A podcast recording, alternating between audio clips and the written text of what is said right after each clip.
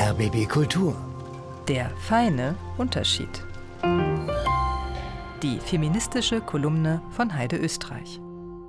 Und da geht es heute um die Linkspartei. Ganze Gruppen junger Frauen melden MeToo-Alarm. Die eine Vorsitzende ist schon zurückgetreten, die zweite unter Beschuss. Aber es ist ja nicht so, dass die Linkspartei ein Monopol hätte auf schmierige Typen, erinnert unsere Kolumnistin.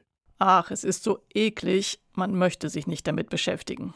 Ein Politiker, der sich brüstet, 17-jährigen Parteinachwuchs rumgekriegt zu haben, dem er davor das Blaue vom Himmel versprochen hat.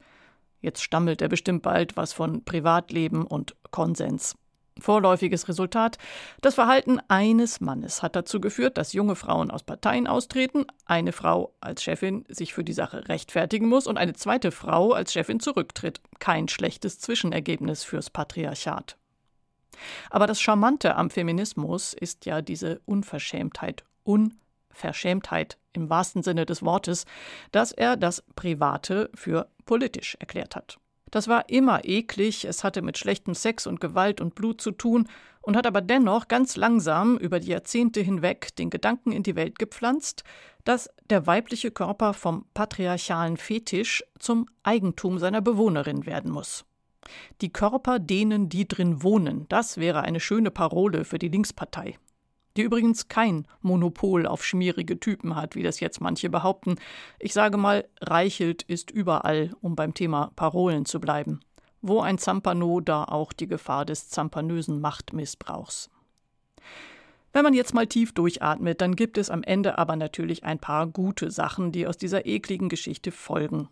Zur weiteren Entwicklung der Linkspartei wage ich lieber keine Prognose, aber Vorteil 1 ist, Organisationen bekommen nun nochmal sehr deutlich vor Augen geführt, dass man Machtmissbrauch nicht intern durch irgendwelche Kontaktgruppen aufklären kann, die selbst Teil des Machtgefüges sind.